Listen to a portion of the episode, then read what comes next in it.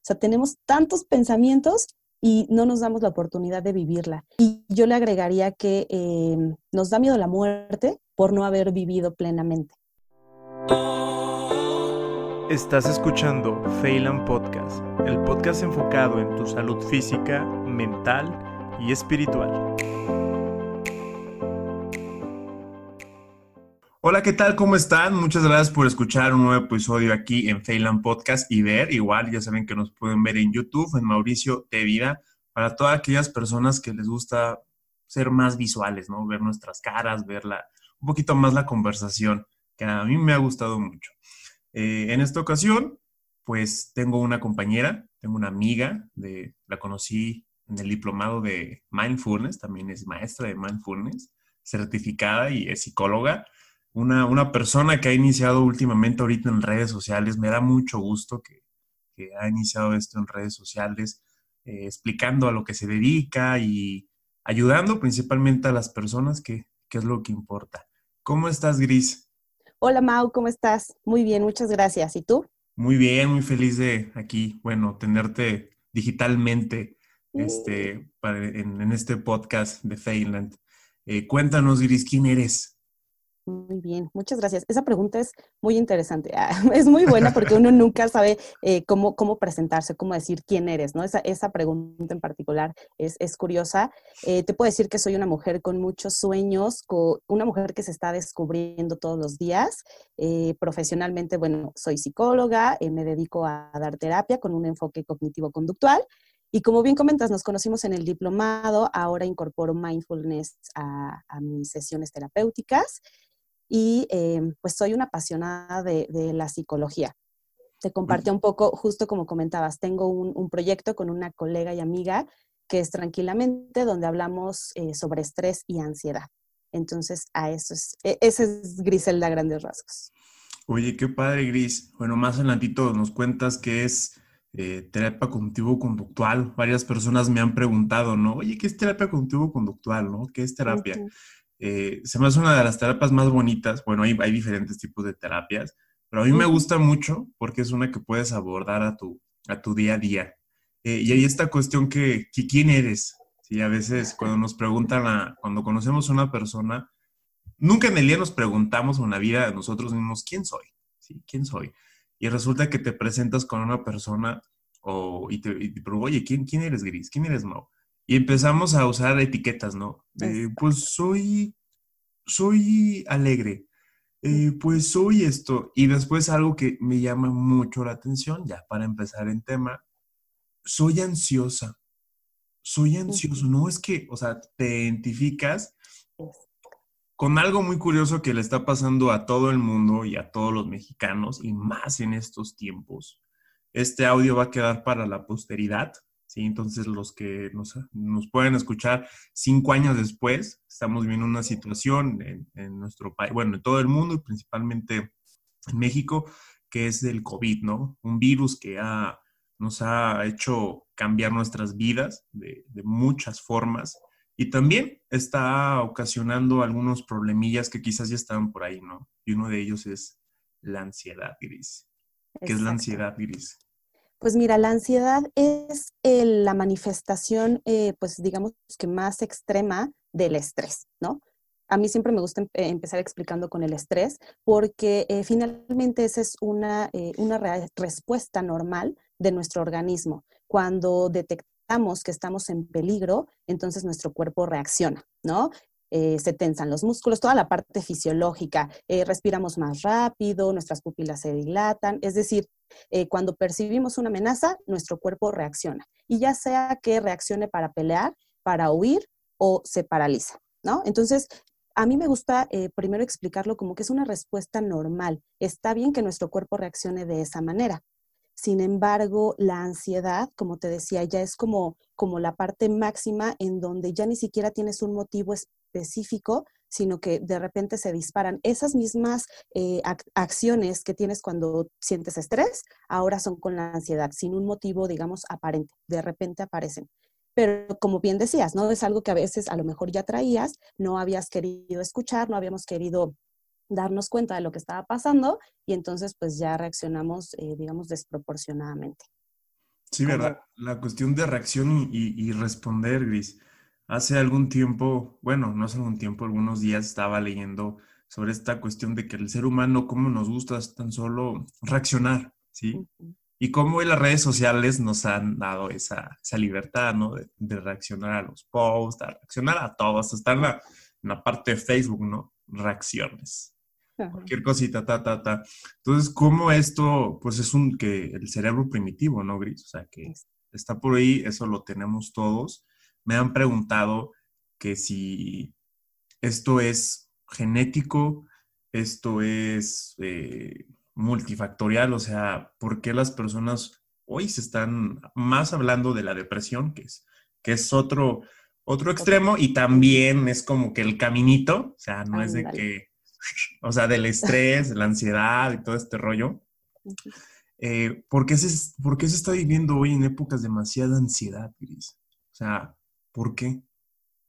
Yo creo que, eh, como bien dices, es algo que quizá ya traías y no le habías puesto atención y entonces surge algo como una pandemia o como una situación política o económica, ¿no? Y entonces eso pues destapa lo que ya estaba. Yo te puedo decir que a mí me buscan eh, muchas personas para terapia y normalmente, o sea, empiezan diciéndome, es que yo a raíz del COVID me he sentido de esta manera, más ansioso, no puedo dormir, pero inmediatamente después de eso lo que dicen es, pero me doy cuenta que eso ya lo tenía desde antes y el COVID vino como a maximizarlo. Entonces, eh, creo que es algo a lo que todos somos susceptibles, a lo que de repente nos podemos acostumbrar, ¿no? Uno se acostumbra siempre a estar estresado en el trabajo, en, en, la vida cotidiana, y entonces te digo, llega algo que ya no está en nuestras manos al 100% y todo se nos sale de control. Eh, sí puede haber como una predisposición, pero sobre todo es eh, la forma, eh, yo lo veo así, en la que tú te responsabilizas de lo que te está sucediendo. Eso me gusta mucho. O sea, iniciar a responsabilizarse de las cosas que hay, que hay en nosotros. Ahorita he empezado a leer una filosofía, no sé si has visto ahí en redes sociales que le he dado sobre el estoicismo. Quizás algunas personas ya lo conocen, pero me da mucho la atención del estoicismo porque es lo que menciona. Hacerse responsables, bueno, ahí menciona algo de un autocontrol de emociones y un autoconocimiento de tus pasiones y todo este rollo, que lo que ellos mencionan que pues eso es la causa del sufrimiento de todos los seres humanos, ¿no? O sea, una falta de, control. Pero esta cuestión de, de, control, Gris, o sea, ¿cómo podemos hacer que las personas, ay, bueno, queremos controlar, ¿no? Ahí está, ahí está, el cerebro no le gusta controlar, pero ¿cómo, o sea, las personas que nos están oyendo, cómo iniciar a, tener ese control de, pues, de su persona? De, ahorita vamos a hablar todavía más de ansiedad, más de los síntomas, todo este, de este rollo, cómo identificarla, pero antes pues tenemos que identificar qué es lo que ocasiona la ansiedad. Exacto. Entonces, ¿qué es lo que ocasiona? ¿Cómo es que las personas que nos estén escuchando o, viendo podrán decir, ah, ok, o sea, esto, esto es mío, esto me corresponde. Ok. Pues mira, yo creo que, digo, cada uno podrá tener como su versión y, cómo maneja las situaciones que, que, le pasan en el día a día, pero yo creo que justo la palabra está en el control. ¿No? Queremos controlar algo que no conocemos. Muchas personas no estamos acostumbradas a conocer nuestro cuerpo, a conocer nuestras emociones, a identificar nuestros pensamientos. Entonces, ¿cómo quieres controlar algo que no conoces? Dicen por ahí, ¿no? Que eh, tienes que conocer bien a tu enemigo para poderlo, para poderlo vencer. Entonces, si lo vemos de ese lado, yo te diría, el primer paso es conocernos. Eh, cómo reacciona nuestro cuerpo, cómo pensamos, cómo son nuestras emociones. Y algo que decías, ¿no? Del estoicismo, yo la verdad es que no conozco muchísimo de eso, pero he seguido las publicaciones que haces y a mí me hace mucho sentido porque las personas normalmente estamos como en, el, en la búsqueda del bienestar, es decir, de solo las sensaciones agradables y rechazamos las sensaciones desagradables, ¿no? Entre ellas la ansiedad y todo lo que genera. Pero entonces al rechazarlas, pues no las comprendemos y entonces solo las estamos evitando y entre más las evitas, más persisten. Entonces, creo que por ahí, o al menos a mí me gusta como eh, enfocarlo de esa manera, ¿no? En la medida en la que vas conociendo cómo es, entonces puedes irlo, quizá no controlando, a mí me gusta más la palabra de afrontando, ¿no? Que es ir de la mano con eso que te está pasando. No sé qué, qué opines de, esta forma de verlo. Yo también opino lo mismo. eh, no es, hoy en día hay mucha, de hecho, va a salir con esta semana, bueno, la semana pasada va a salir un, va a salir un podcast donde hablo de eso, de que hoy en día como está este marketing, todo este rollo de los influencers em, emprendedores, ¿no? De que yo te enseño a controlar tus emociones, no tengas miedo, entonces no tengas esto, no tengas esto, o sea, ¿cómo bájale? O sea, no vas a poder controlar nada. Yo soy consciente de eso, de que no podemos, no tenemos el control de absolutamente nada. O sea, y quizás podemos tener control, pero ese control se necesita un tipo de energía y ese tipo de energía en un momento se va a acabar. Y cuando se acaba, ¡pam! Empieza todo el problema. Pero aquí, Gris, ¿cómo tú ves que hoy en día las personas quieren iniciar a controlar sus, controlar sus emociones, sus, sus sensaciones de estrés? Eh, ¿Cómo te han llegado los pacientes a consulta? O sea, después de todo este caos de pandemia o aparte de la pandemia? Pues mira, yo creo que los seres humanos somos así, ¿no? O sea, queremos respuestas inmediatas, queremos que hoy me siento muy mal y hoy mismo quiero que me des una solución. Entonces, como dices, ¿no? La palabra es queremos controlarlo. Hoy ya no quiero sentirme mal. Entonces, difícilmente aceptamos que es parte de un proceso y así llegan las personas, ¿no? Te puedo decir, hay muchísimas, muchísimas personas que se acercan a pedir ayuda porque ya se sienten muy mal y sin embargo les cuesta tomar la decisión de decir, sí voy a tomar terapia o sí voy a tomar un taller o un programa o algo relacionado eh, para que yo pueda sentirme mejor. O sea, como que esa decisión es muy difícil. Y, yo creo que tú lo sabes, Mau, en, consulta médica las personas se acercan cuando se sienten muy mal. O sea, difícilmente las personas se acercan cuando se sienten bien y te dicen, oye, doc, hoy me siento muy bien, quiero sentirme mejor, ¿qué hago? ¿No? O sea, las personas se acercan hasta que ya se sienten muy mal.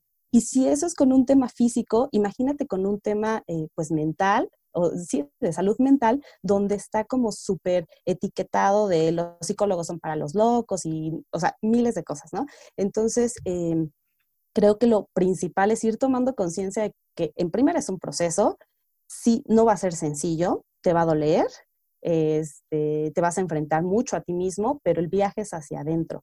O sea, creo que por ahí hay que empezar. Y eh, pues no puedes convencer a todas las personas de eso. A mí me interesa el tema de la prevención de la ansiedad, porque ya hay muchos programas y cosas que te prometen que vas a controlar tu ansiedad o tu estrés. Pero a mí me gustaría decir, alto, antes de que llegues a ese grado de sentirte tan mal, ¿por qué no haces cosas para sentirte bien en este momento? Eh, pero es mucho más complicado ir hacia atrás que hacia adelante, ¿no? No sé si. Mencionaste ahorita cosas muy interesantes. Una de ellas, el estigma de los, de, los psicólogos y la cuestión de los, de los problemas mentales, ¿no? O, sí, o de las cuestiones mentales. ¿Cómo han satanizado tanto, eh, uno, los psicólogos, de que no, pues estás loco, ¿no? Tienes problemas, ay, no vayas, o sea, ay, no, él va con el psicólogo, ¿no? De, chiquito, ¿no? Que me acuerdo en la primaria, ay, le hablaron de, le hablaron el psicólogo, tiene problemas en su casa. Ándale. ¿Sí?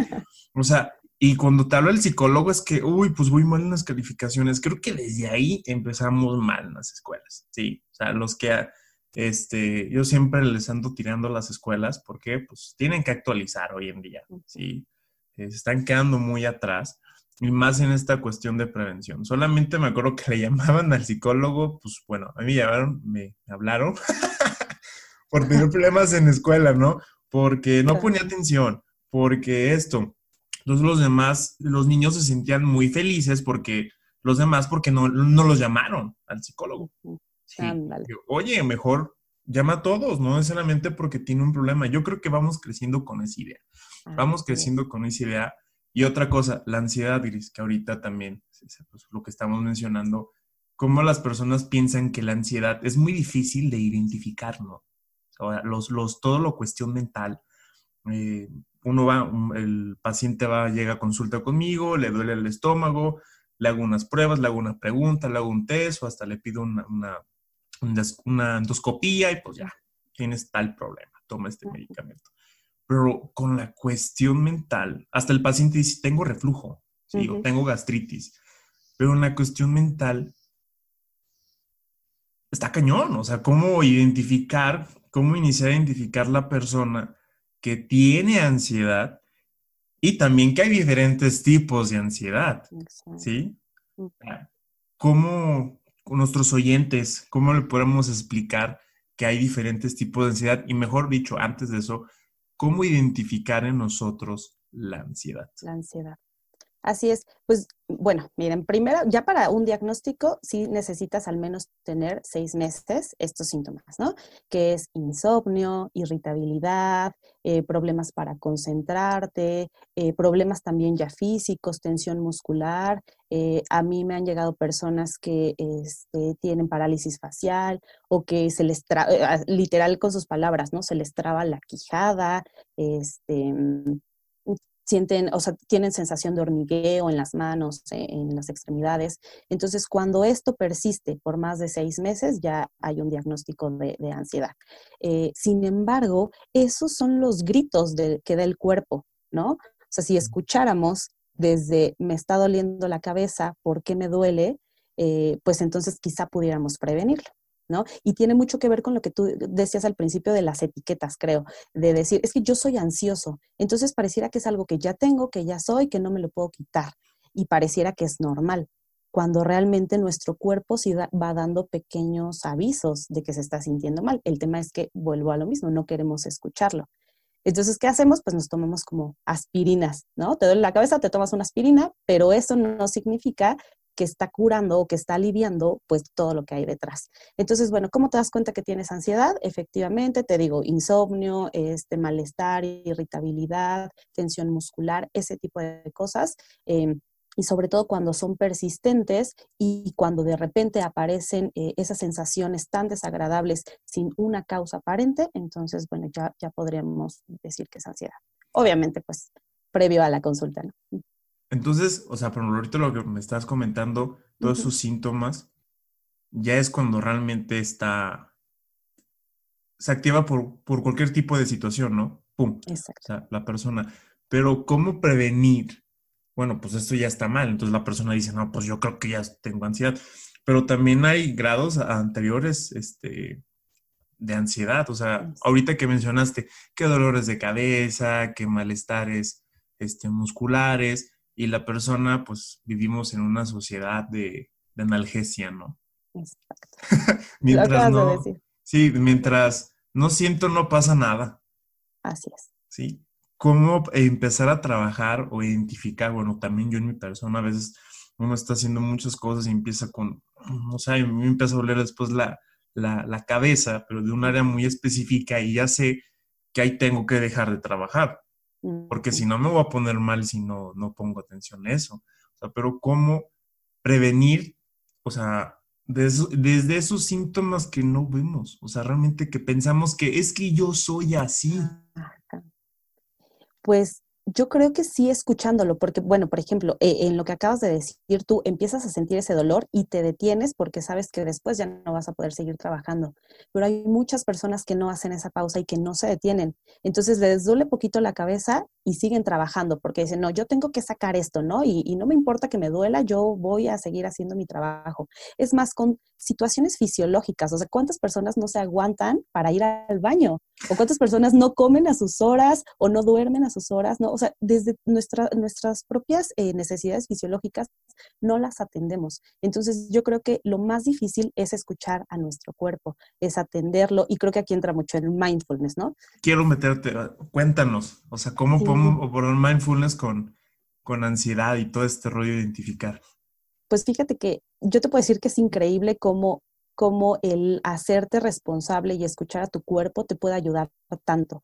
Yo desde, o sea, la sesión uno es, vamos a aprender a respirar, porque eso, es algo que muchas personas no sabemos hacer, no sabemos respirar y es una herramienta eh, tan maravillosa que ahí tenemos a la mano y que no la usamos, ¿no? Las personas normalmente cuando estamos eh, concentradas, trabajando, no nos damos cuenta que dejamos de respirar a veces, o sea, respiramos más lento y entonces no está entrando el suficiente oxígeno y vienen los dolores de cabeza, o sea, se va haciendo cada vez más grande.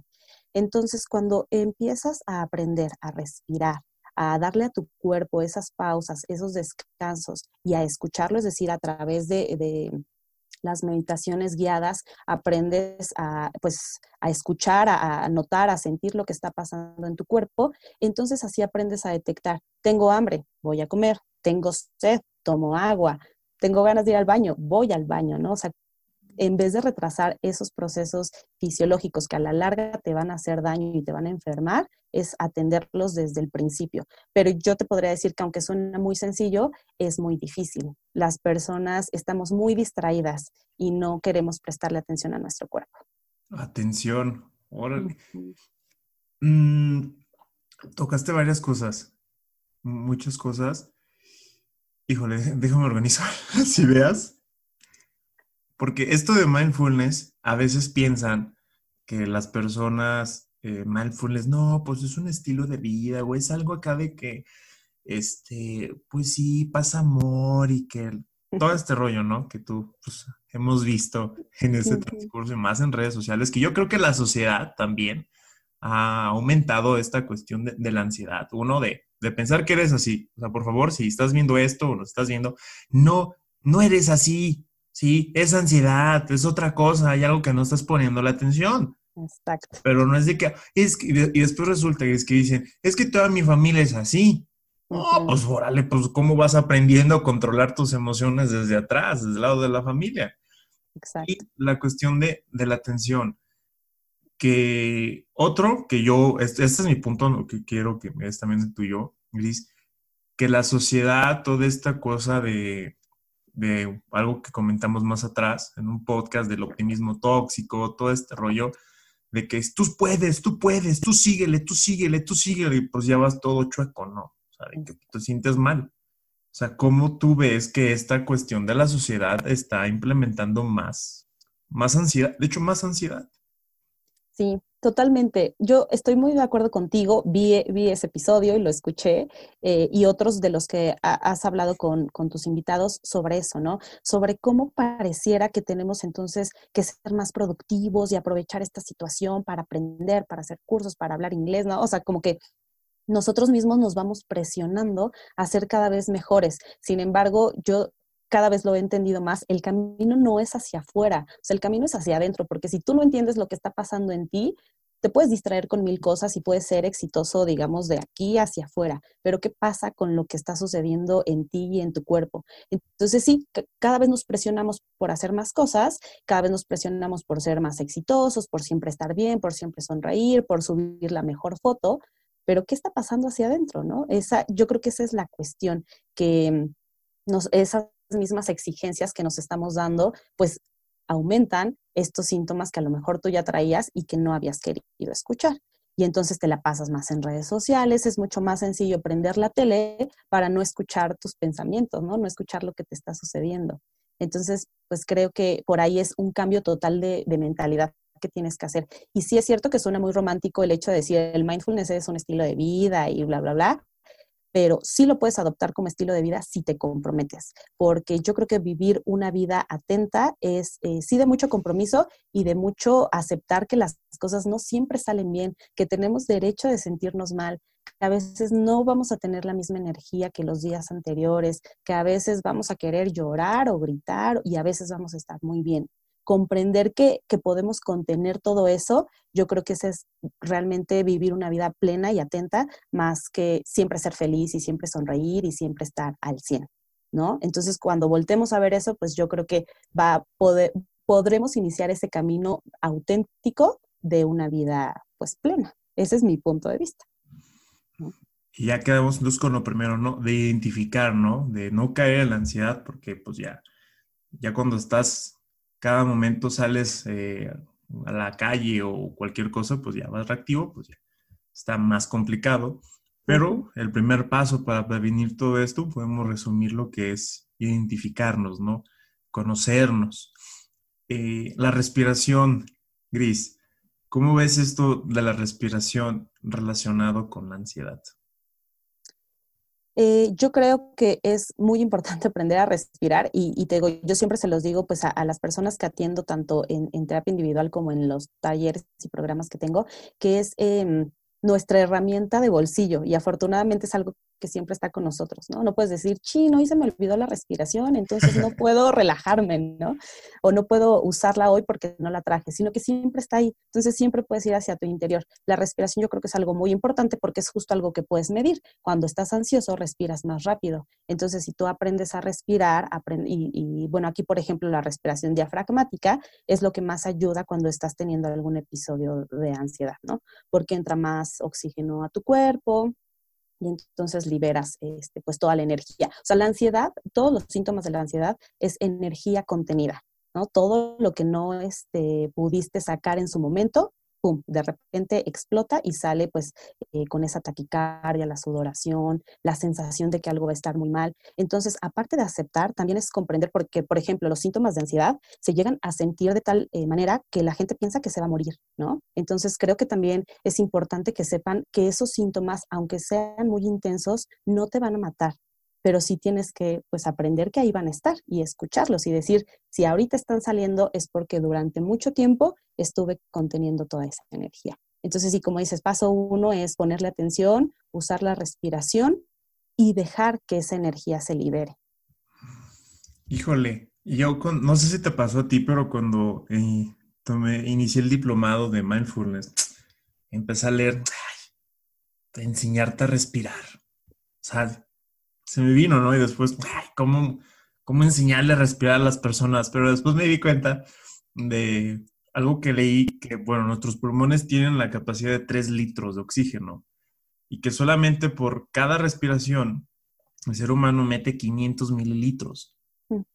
Y es una persona pues, común y corriente que va caminando por ahí, ¿no? 500 mililitros, y, o sea, yo me quedé, no, pues entonces sí, sí, sí hay que enseñarles, primero enseñar a respirar, a uno, eh, se nos olvida cómo es algo eh, del sistema nervioso central, que ya es autónomo, ¿no? La respiración, pero también nosotros podemos meter mano, ¿no?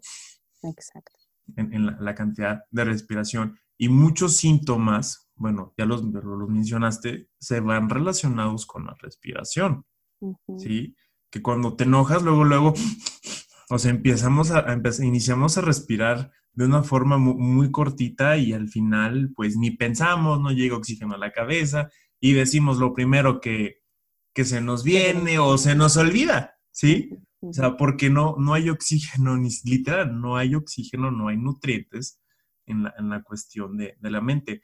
Eh, la diferencia de la mente del cerebro, ¿qué afecta a la mente? Este, en la cuestión, esto que mencionaste de respiración diafragmática, ¿Qué más nos puedes contar de un, cómo poder usar la respiración diafragmática? A veces queremos, o muchas personas dicen, pues, ¿cómo que la respiración me va a mejorar? Mejor me tomo una pastilla. Ahorita más adelante quiero hablar de los medicamentos contigo.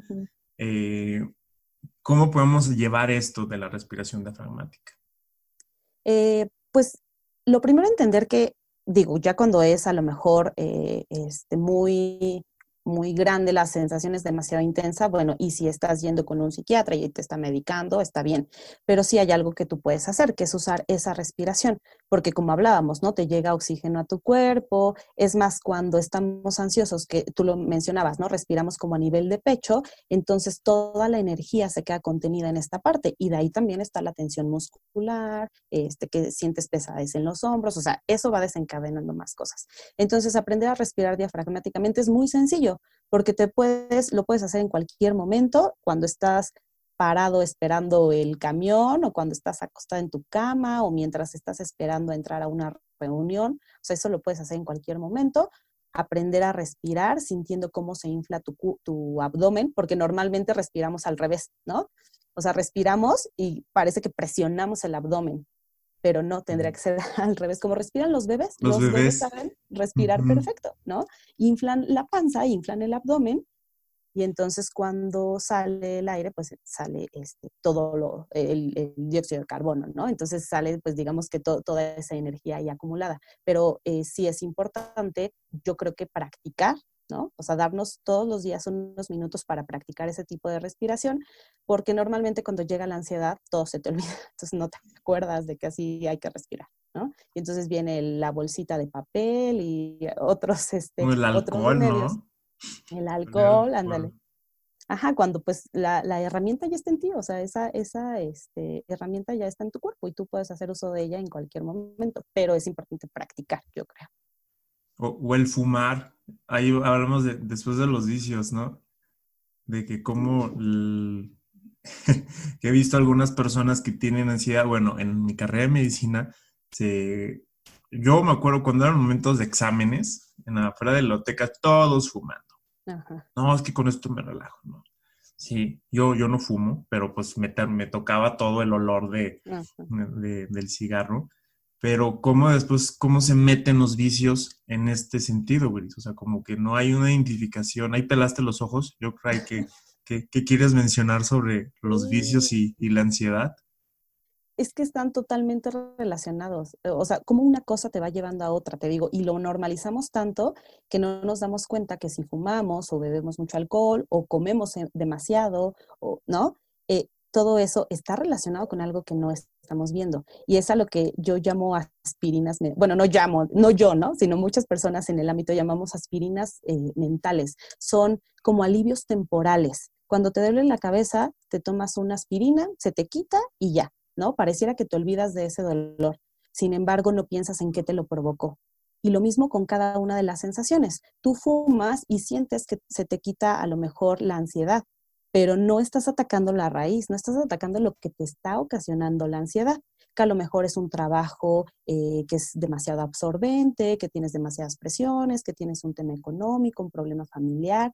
Entonces, esos remedios temporales, pues sí, eh, en ese momento te sientes bien, pero digamos que a la larga no están resolviendo la raíz del problema, ¿no? Entonces, eh, pues va muy relacionado con lo que dices, o sea, nos, nos volvemos adictos a la ansiedad sin querer porque no la estamos atacando. Y pareciera a veces que las personas que son ansiosas y que siempre están estresadas y que tienen miles de cosas que hacer y pendientes y que todo el tiempo están irritables, eh, a veces las vemos como, ah, mira, qué importante es, ¿no? Porque tiene mucho trabajo, porque todo el tiempo está bajo presión y aún así saca el trabajo. Entonces pareciera que veneramos el estrés y la ansiedad. Y pues entre más estrés y ansioso estés, entonces eres más importante. Y va relacionado con las adicciones.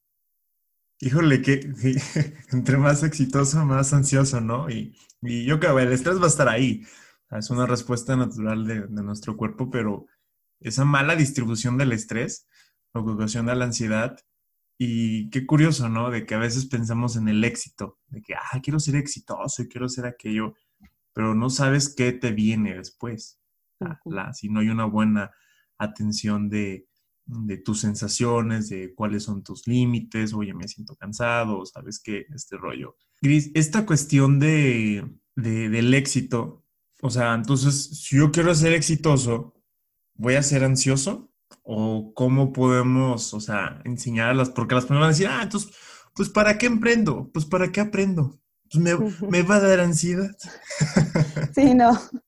Sí pareciera, ¿verdad? Así quizás sí no. Pero no, la, la realidad es que no realmente puedes eh, pues alcanzar el éxito o emprender o hacer lo que quieras en la vida sin necesidad de sentirte así. El tema es que a veces por enfocarte mucho en, eso, en, lo externo, eh, pues te dejas de enfocar en lo interno. Yo creo que ahí sería, eh, esa sería la complicación, ¿no? Pero si tú vas pues poniéndote metas, alcanzándolas, pero a la par también vas escuchando a tu cuerpo y lo vas llevando de la mano contigo, pues entonces quizá difícil, eh, difícilmente, pues sí vas a tener eh, ansiedad, si aprendes también a cómo eh, moderarla, ¿no? Entonces, no, no es que éxito significa ansiedad, yo creo que significa ansiedad cuando solo te enfocas en el éxito eh, profesional y dejas de lado tu cuerpo. Y tu cuerpo es el vehículo. O sea, tú no puedes llegar acá si no tienes salud, si no tienes eh, un, un, equilibrio, ¿no? Entonces, creo que tienes que llevarlo de la mano contigo para que realmente pues lo puedas disfrutar. Si no, al rato vas a ser exitoso, pero con alguna enfermedad. Y, no, y es, y es lo que está pasando. Sí, es lo que está pasando hoy en día de que tienes que dar todo, tienes que dar hasta tu vida y me ha tocado ver pacientes o personas que me escriben, que por ejemplo me, me escriben, oye, es que me siento así, me meto sus perfiles y veo pues, pues un poder adquisitivo bueno, ¿no? O personas que conozco que están sufriendo y ese mismo dinero, no sé quién decía, si Gandhi o que el ser humano no me acuerdo bien de la frase, a lo mejor aquí la voy a poner en el video, que es el, el ser humano es un ser muy curioso porque a través de tanto trabajo sacrifica su salud y ese dinero que gana del trabajo, ya su salud valió, lo ocupa para recuperar su salud, pero nunca va a recuperar su salud. Entonces, como que dices, pues, ¿qué onda, no? O sea, ¿cuál es el sentido de la vida? Y algo también, Gris, que mencionaste, eh, esta falta de, de las aspirinas, me gustó, las aspirinas mentales, de que han llegado muchos pacientes, y los he visto en el hospital, que ya tienen problemas de cirrosis, que ya pues por el consumo excesivo de, alcohol, eh, hígado graso, que es el, una de las primeras, son los, en México hay mucho hígado graso, dicen que el 70% de los mexicanos tienen hígado graso, pero se relaciona también mucho a la cuestión del alcohol, u otros problemas más, enfermedades más, que, que ya tienen las personas, pero atrás hay una ansiedad, ¿sí? O sea, ¿por qué te llevaste a tomar? ¿Por qué cáncer de pulmón? O problemas de pulmón, ¿por qué estás fumando? O consumo de marihuana, ¿sí? ¿Por qué estás usando la marihuana? ¿Sí? ¿Qué es lo que te está llevando a consumir estas sustancias que al final están mermando con tu vida? O sea, como todo, y los médicos hemos estado mal, yo acepto, por no ver a la persona, a veces queremos tratar el problemita, ¿no? Me, me tocó mucho una paciente, era un niño, un niño de seis años, niño de 6 años que llevaba como ocho tratamientos de, reflujo, de gastritis, ¿no? Ya le habían dado antibióticos, pero resulta que en el interrogatorio el niño pues estaba triste, estaba viviendo un divorcio de su papá y de su mamá. El niño estaba ansioso y lo estaban medicando por ansiedad, Gris. ¿Qué opinas de los medicamentos y la ansiedad? Te pregunto esto porque tú eres psicólogo y, y, muchos dicen, los psicólogos no, no les gustan los medicamentos y los psiquiatras son los que son los que chochean. Ándale. bueno, pues en primera, yo no, eh, un psicólogo no te puede eh, dar medicamentos, ¿no? De entrada, pues ahí hay, hay, una diferencia. Yo creo que aquí el trabajo, pues sí es interdisciplinario, ¿no? Porque yo creo que lo acabas de decir, Mau, la gente llega a los consultorios médicos por los síntomas físicos, pero si el médico no pregunta lo que hay eh, de fondo, qué está pasando, cómo es tu vida, cuáles son tus hábitos, pues entonces igual te va a dar el medicamento para los síntomas, pero no está atendiendo la raíz, ¿no? Entonces creo que ahí es, es importante la comunicación entre médicos, psiquiatras, psicólogos y en este sentido del medicamento, yo creo que hay cosas que se pueden hacer antes de tomar medicamentos para la ansiedad. Pero requiere que la persona eh, se comprometa y entienda que va a seguir teniendo a veces malestar. Y eso es lo que las personas no quieren. Las personas quieren dejar de sentir dolor de inmediato.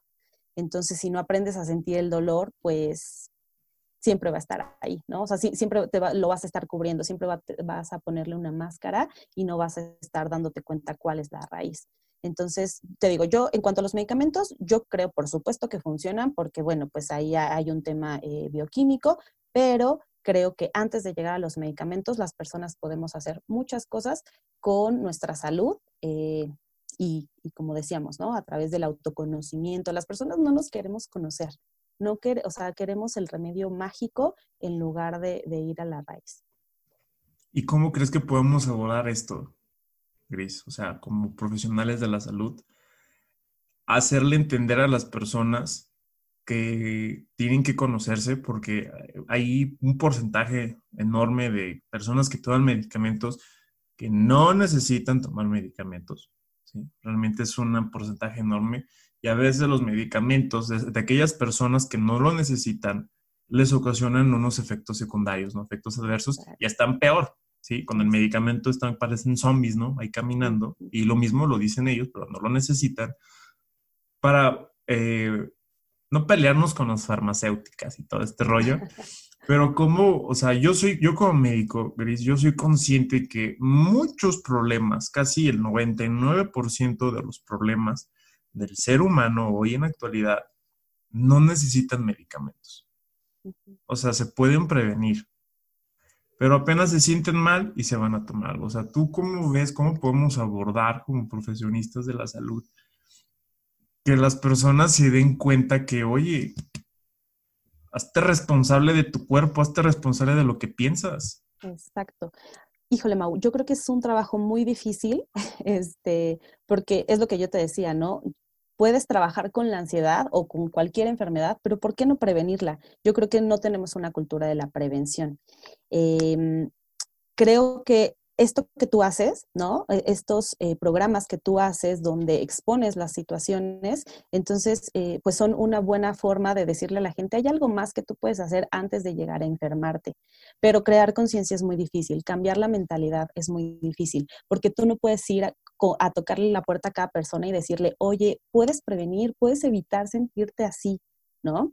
Entonces, eh, es un trabajo, en psicología le llamamos psicoeducación, es decir, para que las personas pues entiendan eh, su enfermedad, tienes que explicarles cómo es, ¿no? Tienes que explicarles los síntomas, eh, cómo lo vas a tratar, cómo lo vas a trabajar, y es mucho crear conciencia. Pero definitivamente, pues sí necesitamos un cambio, como tú bien decías, en la educación, enseñar que la salud mental y la salud física son prioridad, y no es malo que te manden al psicólogo, este, y no es malo decir voy al psicólogo, ¿no? Qué padre que se pusiera de moda ir al psicólogo, pero tú lo decías, eh, hay que hacernos responsables porque hay muchas cosas que puedes em, prevenir tú si cuidas tus pensamientos, pero también si cuidas tu cuerpo, si cuidas tu alimentación, ¿no? Si dejas de comer o de tomar este, refrescos o, comida chatarra y eso va afectando otras, eh, este, otros órganos de tu cuerpo que al final también afectan la forma eh, en la que piensas, porque somos, o sea, somos seres integrales,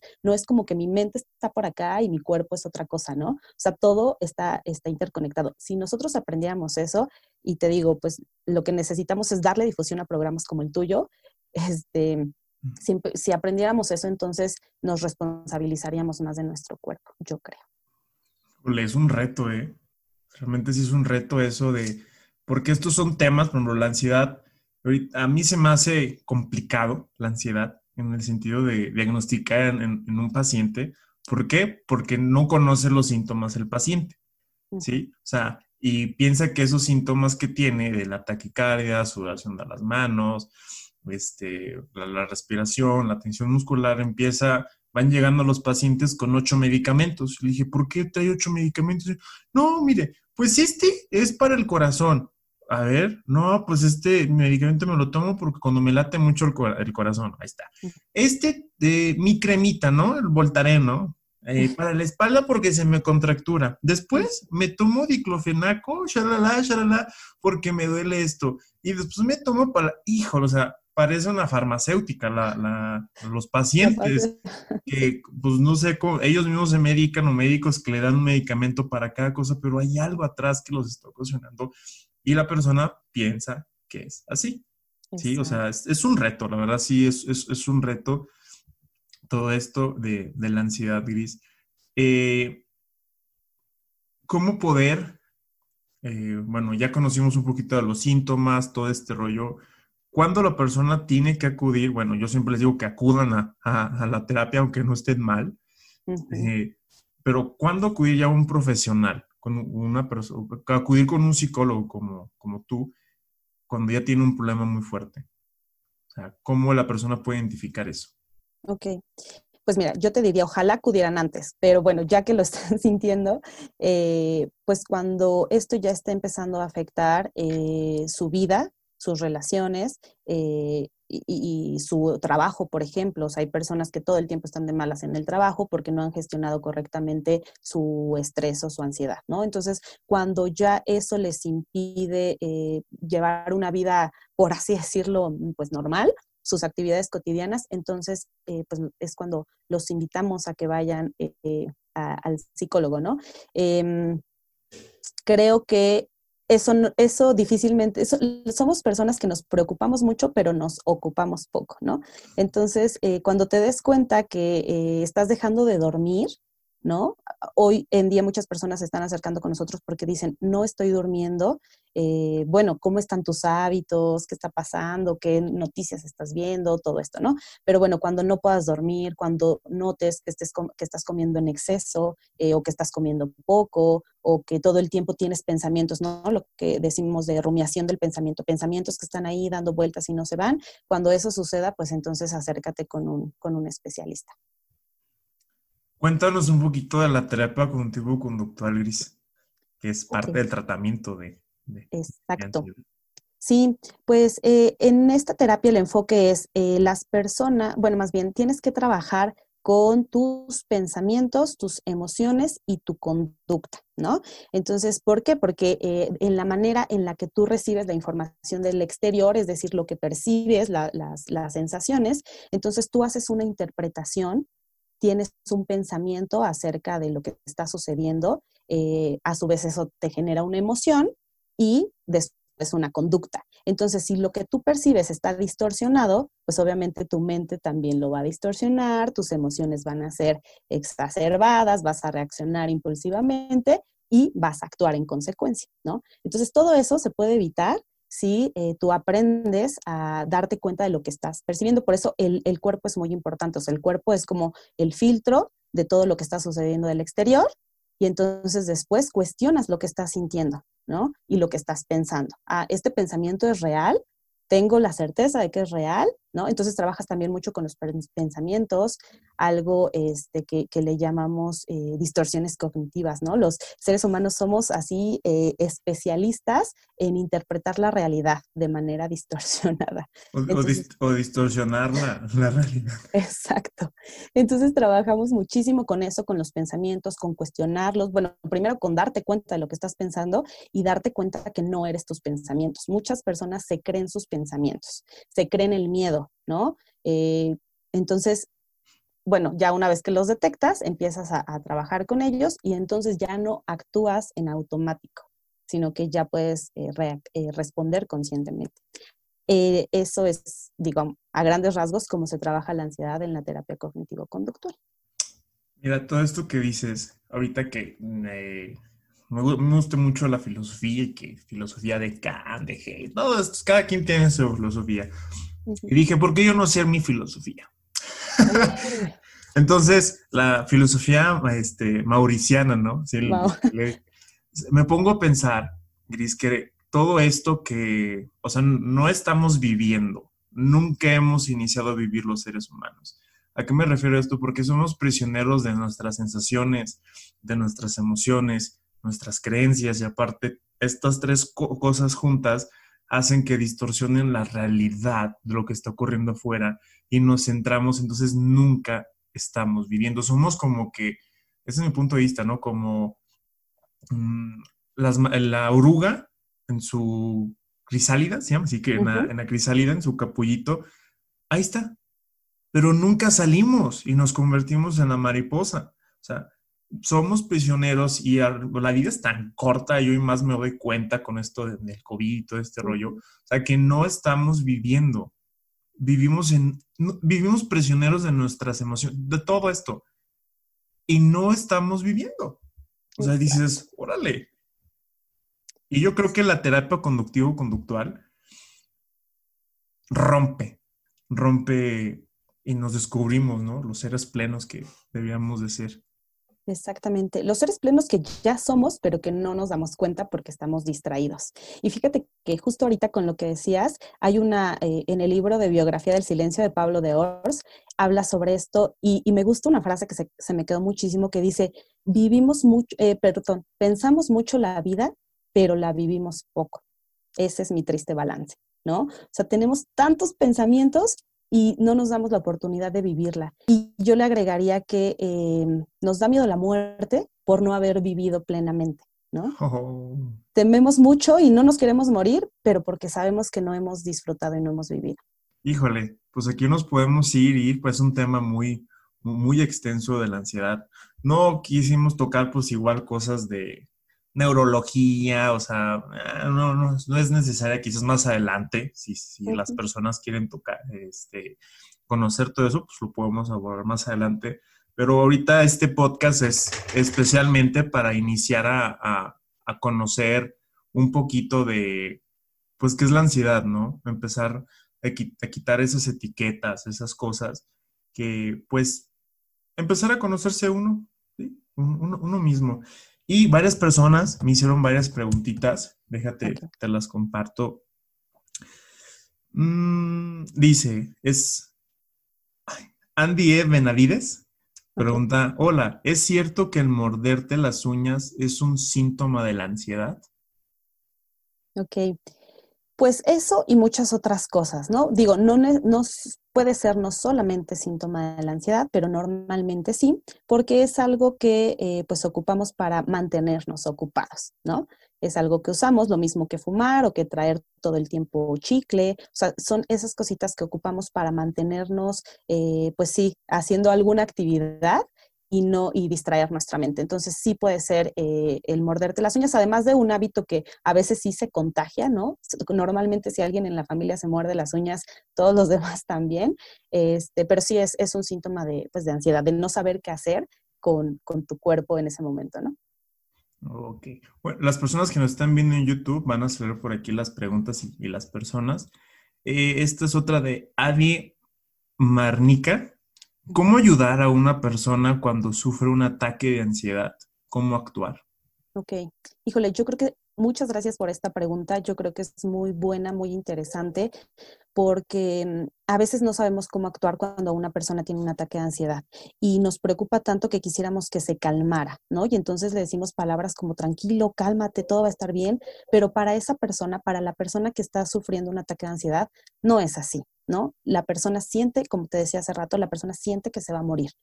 Entonces, lo importante es decirle, está bien que sientas, ¿no? Está, estoy aquí contigo, mm, eh, eh, pues sí, estoy aquí contigo, está bien que tengas estas sensaciones, siéntelas, estás en un lugar seguro y yo voy a estar aquí, ¿no? Si estás eh, con una persona que está sufriendo un ataque, dale esa contención y permítele que, que saque la energía. Porque si tú le dices, cálmate, tranquilo, no grites, no, ¿no? Entonces, pues la energía se queda ahí contenida y va a salir en cualquier otro momento. Entonces, si está cerca de una persona que está sufriendo un ataque, lo mejor es darle ese espacio, quizá llevarlo, apartarlo a un lugar un poquito más tranquilo, pero que saque esa energía porque va a salir en cualquier otro momento. Mm, bueno, este es de B Celeste CG. Pregunta, ¿Por qué, ¿Por qué la sentimos? Bueno, yo creo, ¿por qué sentimos la ansiedad? La ansiedad. Pues yo creo que quizá aquí la pregunta podremos cambiarla como ¿para qué? ¿No? O sea, ¿qué mensaje nos está dando? Escuchar el, mensaje y decir, mm, algo no habías estado escuchando. Mi, colega Marlene eh, de Tranquilamente dice una frase que me gusta mucho de, si no escuchas a tu cuerpo cuando susurra, tendrás que escucharlo gritar. O sea, si no escuchas esos pequeños eh, alertas, entonces esto se va a descontrolar, como diría el meme. entonces, este, yo creo que es eso. ¿Para qué está la ansiedad? Para darte un mensaje de que algo eh, no está bien contigo. Eh, a lo mejor no está bien, no es la palabra, sino algo está pasando en tu cuerpo que no le estabas prestando atención. Entonces, es una llamada de atención hacia el interior, sentir ansiedad. ¿Para, para, ¿Para qué, no? Siempre nos preguntamos, ¿por qué? ¿Por qué tengo esto? Pero yo ahorita te comentaba de que, me, ahorita me, antes de iniciar a grabar, de que cómo estaba y todo este rollo, que yo ya estaba acostumbrado a, esto, ¿no? Hablar en público, y pues te dije, no, o sea, ah, yo soy una persona, ay, sí, ya me estoy catalogando, ¿no? O sea, a veces puedo sentir ansiedad con todos, me sudan las manos, eh, estar hablando en público o hacer una conversación de estas, la mente después me manda cosas de que, ah, se te va a ir de control, esto, aquello, te vas a trabar, va a pasar esto, siempre pensamos lo peor, pero una persona me dijo, que es la que me, me ayudó mucho en eh, iniciar a hablar en público hace mucho tiempo, que pues dice, qué bueno, qué bueno que tienes ansiedad, Mauricio, qué bueno, es una energía que está por ahí y tu trabajo es canalizarla. ¿sí? Entonces esa energía de ansiedad porque no la transformas en, emoción cuando estás exponiendo. Entonces, o al salir a hacer ejercicio, saca eso. Entonces, sí puedo sentir yo ansiedad, sí, yo hablo de yo, Mauricio, y en mis manos, pero y estas cosas me ayudan de terapia, o que no es la terapia, o sea, terapia, pero como que para prevenir todo este rollo de que acepto, sí me pongo nervioso, sí, me pongo nervioso.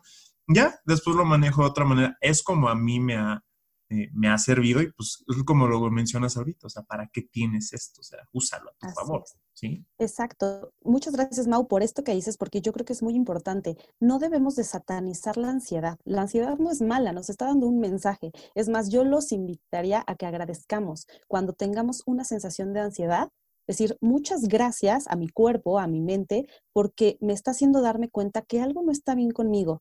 Y ahora que ya me di cuenta, entonces, ¿qué acciones voy a tomar? Esa es la parte de responsabilizarte. Mm, Jessica Aguilar, nutróloga, pregunta, ¿el abuso de aparatos electrónicos se relaciona con ansiedad y en niños? Ay, pues sí, aquí suspiro, porque sí, totalmente. Eh, la, tecnología es otro tipo de adicción, ¿no? Em, a las personas que no fuman o que no tomamos o normalmente tenemos otro tipo de adicción que puede ser estar leyendo, estar distraídos o estar con los aparatos electrónicos, ¿no? Entonces sí, y sobre todo esto se ve muy claramente con el tema del insomnio. Las personas no podemos dormir porque tenemos todo el tiempo nuestros aparatos electrónicos, hasta acostados con la eh, luz apagada tenemos el celular. Entonces, bueno, creo que ya es muy conocido que eh, estos aparatos emiten una luz azul que mantienen despierto a nuestro cerebro. Y si no dormimos bien, entonces al día siguiente no rendimos, nos ponemos de malas y es todo un círculo vicios, ¿no? Entonces, sí, y sobre todo en los niños, la realidad es que sabemos que para muchos papás o mamás, eh, pues darle un celular o una tablet al niño para que se distraiga es como de, bueno, al menos así me va a dejar descansar, ¿no? Y mientras lo entretengo y me pongo a hacer otras cosas. Pero pues la realidad es que sí estamos afectando el, el desarrollo físico, mental y emocional de los niños al darles estos aparatos a tan temprana edad, la verdad. No, y después dicen los papás, ¿no? Este, ay, me deja descansar ahorita. Ay, pero espérate cuando crezca. Exacto. ay, sí no te va a... Ay, sí no te va a dejar descansar. Exacto. O sea, es otra aspirina, otro remedio temporal a algo que eh, pues pudiera tener otras salidas, ¿no? Definitivamente. Jessica igual nos pregunta, dice, no sé, no lo entiendo, dice, ¿hacer raíz ¿Funciona como intervención con crisis de ansiedad? Ah, no sé si se refiere al grounding, que es una técnica que utilizamos de em, poner, eh, caminar descalzo sobre el pasto. Ah, Pudiera ser porque, bueno, también se le conoce como, como hacer raíz. Si a eso se refiere, puede ser. Eh, y esto sí es algo eh, terapéutico porque conecta, y bueno, hablan por ahí de las energías, ¿no? Que eh, tú liberas la energía y también recibes la energía de la tierra y entonces eso te mantiene en equilibrio.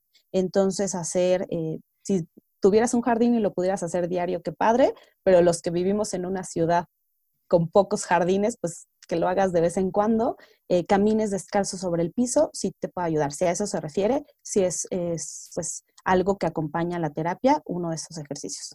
Oh, interesante. Pues, muchas gracias a todas las personas que hicieron estas preguntas. Eh, es lo que te, decía de la comunidad, ¿no? De, Instagram y así. Eh, uno aprende, ¿sí? Pero yo no sabía eso de echar raíz, ¿no? yo pensé tener hijos o casar. Ándale, sentar cabeza. sentar cabeza, no hacer, hacer sonido, pero bueno. este, Gris, pues ya, ya terminamos. ¿Te gustaría concluir con algo a aquellas personas que terminaron de escuchar y ver este, este episodio? ¿Qué te gustaría? Sí. Pues primero agradecerte mucho, Mau. La verdad es que me, gustó mucho platicar contigo. Siempre eh, me nutre eh, todo lo que tú compartes. Y pues primero decirles a las personas que nos escuchan que no se asusten con la ansiedad, ¿no? Más bien que la escuchemos. Eh, parte mucho del proceso terapéutico es entender que esto es un mensaje y quizá al principio es difícil entender esos mensajes, eh, pues no, no va a ser tan sencillo, a veces es doloroso, sin embargo, cuando te abres a la experiencia, eh, pues sí puedes sacar cuestiones positivas, como tú dices, ¿no? Eh, a ti a la ansiedad a veces te ayuda a sentirte mejor, a tener más energía, a hacer cosas, a lograr proyectos. Entonces, sí se puede canalizar la, la, energía. La ansiedad es algo que además de curar los síntomas, se puede sanar. ¿No? Pero siempre y cuando lo, relaciones también con tu mente y la parte espiritual en lo que sea que tú creas también ayuda mucho. Entonces, eh, te digo, más que el mensaje sea de, bueno, espántate porque te puede dar ansiedad, es de, puedes estar bien con, a pesar y sin ansiedad. Muchas gracias, Gris. Y sí, ahí va a estar. Yo ahorita andaba ansioso porque como que se empezó a trabar Y dije, chin, se va a cerrar. pero, ya no se quedó. pero no, se, se quedó. Este, muchas gracias, Gris. Redes sociales, ¿dónde te podemos encontrar? Claro. Eh, bueno, mis redes sociales eh, son a través de Tranquilamente, para, tanto para Facebook y para Instagram, es tranquilamente.pyb de Psicología y Bienestar. Y mi eh, personal es Griselda-Plasencia en Instagram. ¿Qué? Entonces unos aquí van a salir. Aquí por, un lado los voy a poner. Este, pues muchas gracias a todos los que terminaron de escuchar este podcast. Si les gustó, comparten a las personas que ustedes creen que puedan necesitar este, mensaje. y si pueden hacer favor de suscribirse en mi canal de YouTube y también en la partecita del podcast arriba, ahí dice follow. Me ayudará mucho a este proyecto. Y pues muchas gracias, Gris. Muchas gracias. Un placer de platicar contigo y, y, aprendí mucho ahorita y de nutrirnos. Este, mentalmente y espiritualmente con tu presencia. Muchas gracias, Gris. Muchas gracias. Y pues más adelantito, pues hacer otra cosita, otro, capítulo, a ver qué se viene primero Dios. Muy y pues ya, ya terminamos. Y muchas gracias por terminar de escuchar Phelan Podcast. Un fuerte abrazo y que Dios los bendiga.